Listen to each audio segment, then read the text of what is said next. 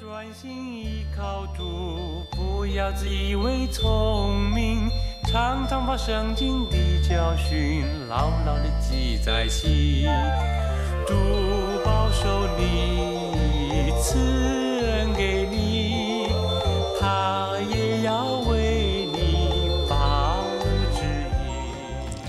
亲爱的弟兄姐妹，大家早安！好朋友们，大家好！哇，在这首有点年纪的歌里面啊，我们继续进入约伯记啊。我也常常在想，哇，这约伯记也真的不短。我不晓得大家读到现在为止，你有什么感触跟感想呢？好，今天我呢要给大家来读约伯记的第十八章。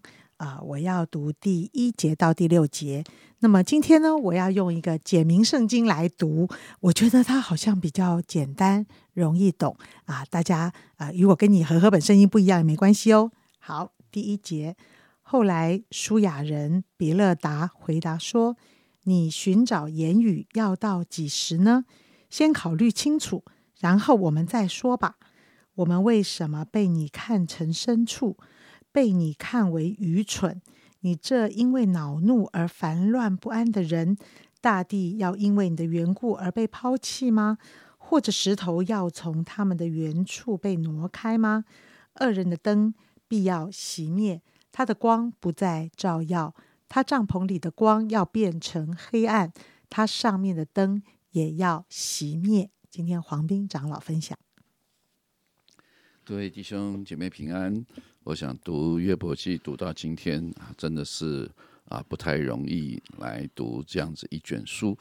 那我们晓得约伯记被归类在诗歌智慧书，因此你不要用一般的常理来解读它，因为它是诗歌智慧书，它就是一种诗歌体，透过诗歌体来表达啊一些一些些的真理在其中。那当然里面也包含啊人的一些的想法。那我想约伯记，我想我们从啊前几个礼拜很多的同工也都分享了约伯记最重要的一一个角度，就是啊在约伯跟他的朋友这一大堆辩论啊，来回三个回合，他说了，他回答，他回答，他说了啊之后呢，最终我们晓得结论就是啊神说啊神对。约伯的朋友说：“你们这几个朋友都是什么？都是不义的。神说我要议论你们，因为你们不如我的朋友啊，我的仆人约伯所说的，也就是约伯的论述其实是比较准确的。那他的三个朋友的论述，神说啊，其实你们的论述是错的，所以你们要道歉啊。那为什么是这样子呢？其实约伯记一开始就给我们很重要的一个角色，就是。”约伯是一个艺人，谁说他是艺人？上帝说他是艺人。我想我们人没有办法看人的内心，人都是看外貌，所以人没有资格去审判。任何一个人，你就算你说他好，他也不一定好；就算你说他坏，他也不一定是坏，因为你没有资格成为一个审判官，除了上帝以外。所以约伯记一开宗明义就是告诉我们，上帝这个审判官，他认为约伯是一个完全正直、远离恶事、敬畏神的人。然后撒旦立刻就说：“哪有？他根本就不是人。”他就在挑战啊神的一个角度。看，所以整个约伯记的发展就是从两个不同的角度，一个是从恶者的角度，恶者就是不断要搅乱啊，让神的论述是错的。事实上，神的论述是不会错的。好，因此呢，约伯跟他的朋友就是在这种论述当中啊。约伯他当然就说啊，他真的不明白神为什么我我这样子敬畏神，为什么我还遭受苦啊苦难等等。所以，当约伯发出很多他自己的一种自自叹啊，自自己啊这个咒诅自己等等。请你永远记得，约伯是神认为一个义的人，所以他可以去表达任何东西。神是看他内心的，所以他的表达无论怎么样，这就是他他自己很真实的情况，把它分享出来。可是他的朋友就不这样觉得，他的这些好朋友立刻从审判官的角度就说：“你啊，怎么可能会是这样？你怎么可能是艺人？”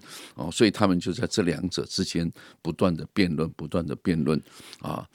所以比勒达，你看比勒达跟约伯的讲话也是很很激烈的。第八章他就说啊，你看神岂能偏离公义呢？全能者岂能偏离公义？所以今天啊，你根本就是没有资格来跟神讲话，或者你的儿女得罪了他，使他们受到报应。你看，所以比比勒达就是用一种审判官。你看，你今天遭受这些事情，绝对没有无缘无故的，上帝绝对是因为有某些因素，你一定是犯了什么罪。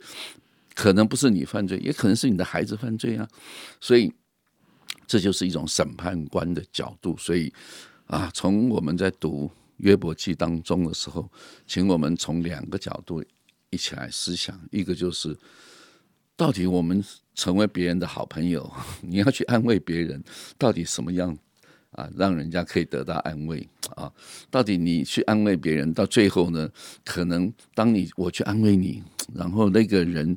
啊，不被你的话语得安慰的时候，还在那边辩驳啊，所以说啊，我生这个病一定是怎样怎样啊。然后在这两个对话当中，可能很多时候我去安慰别人，到最后还把对方骂了一顿啊。我我自己常常在反省自己，有的时候也是这样啊。当我在劝一个人啊，你要你不要这样啊，你要怎样？可是那个人就说啊，所以说怎样，他就反驳我要去帮助他，结果我就会更生气的再把他骂一顿，搞到最后。我我我我可能不去找他，不去安慰他，可能还好一点。我怎么越安慰，自己的火气也来了啊？那我想这就是很多事情啊，真的要去真正成为一个人的好朋友啊。我想其实刚开始的时候，比勒达很不错。为什么？因为他们陪伴约伯做了七天七夜，七夜不出一句话，就是陪伴他。哎，这个时候都相安无事。结果呢？七天之 七夜之后，约伯就开始讲话。约伯就开始，哎呀，我真是怎样了？我真是，他就开始有一一番他心情一讲出来。结果当他的心情一讲出来之后，这陪伴他的朋友就开始，嗨，你约伯，你怎么能这样讲？你怎么啊？就开始就开始进入这整个辩论的过程当中。啊，然后每一次辩论完了之后，约伯就说：“他很受伤啊，你们根本就是在我的伤口上面撒盐，我已经够痛苦了，你们还这样讲我啊！”所以这就是啊，我们从约伯记里面去看到，真的，我想我们要能够真正的安慰别人，真的是不容易啊。那啊，保罗说我们要。透过预言式的侍奉来安慰、造就、劝勉，来造就弟兄姐妹。我想这个就出于神的。我们的话有的时候真的，因为我们不知道真正的问题所在，所以我们要安慰、造就、劝勉别人，真的还不太容易。但是在圣灵里面，你看《哥林哥林多前书》第十五章，我们要追求怎么？先知讲到的恩赐就是说预言的恩赐，因为说预言不是从人来的，是从神而来的。神要透过你对某人说安慰、造就、劝勉的话，哎，我觉得这样子的一种属灵的恩赐真的是很棒。哎，你透过神给你的这种启示，然后就可以帮助安慰、造就、劝勉到弟兄姐妹。那我想这个就不是出于人的话了啊。我们常常出于人的话，就会产生一个很不好的。一个果效。那圣经上告诉我们，到底我们要怎么去安慰别人？哥林多后书一章四节说，叫我们能用神所赐的安慰去安慰那遭各样患难的人。所以神才是真正安慰的源头，神也是审判的主。所以不是我们，我没有办法用我的话去安慰别人，因为。我也不明白事理，我也不了解原因。就像一个人生病啊，你不要难过，你不要痛啊，他就是很难过，就是会痛啊。那我们讲这种话，说真的不一定安慰得到他。啊，你忍耐一下，对，换作是你，你你在患难中，你可能也忍耐不了，所以这个真的是不容易。只有除了从神而来的一种话语，才能够给人得到一种最好的安慰。所以我想啊，我们今天没有特别来讨论啊这个比比勒达的一些话，但是我们知道他的比勒达话是让约伯听了很不舒服的，因为明天十九章你就会知道约伯的反应是什么了。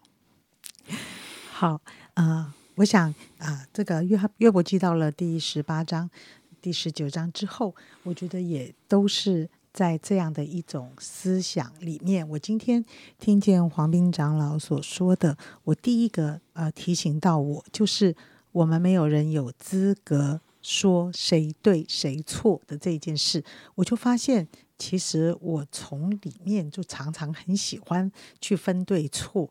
我觉得对一定有对的下场，错一定有错的下场哈。那么我也觉得，我也常常很喜欢看见谁是好人，谁是坏人。然后呢，我最喜欢看见的是好人兴盛，好人最后出了一口气，然后，坏人被打得扁扁的。我觉得这都是我们心里面就对很多的事情，我们都很喜欢下判断啊。所以今天我学习第一件事，就是我要常常去学习，只有神有资格判断人的对跟错，因为你所看见的角度都是非常有限的。所以我也很能体会，再坏的人他也有非常好的地方。再好的人，他也有可恶之处。好，那第二个呢？我又听见了安慰、造就、劝勉。我知道陪伴人都是不简单，鼓励人、安慰人也很不简单。但是我在听着听着，我突然想到，安慰、造就、劝勉，一定会产生一个很重要的动力，就是让这个灰心沮丧的人，他可以重拾信心，他可以继续向前。他可以因为靠着神有指望，他可以产生一点点的动力，能够继续的来跟随、靠近这位爱我们的主。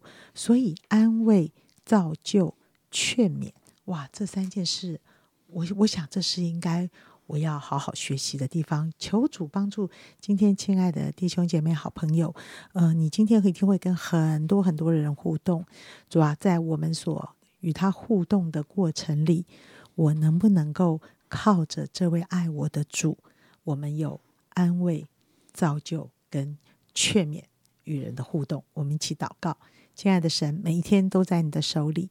主，我真愿我这一个相信你、跟随你的人，在你所安排的每一天的日子里，我能够靠着神对人有益处，能够鼓励他、安慰他、造就他。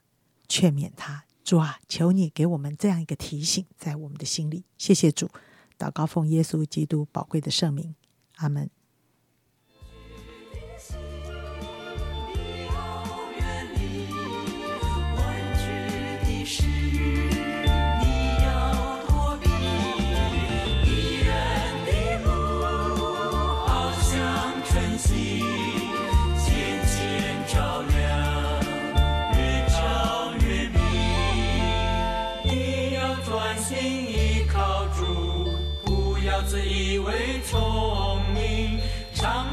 圣经的教训。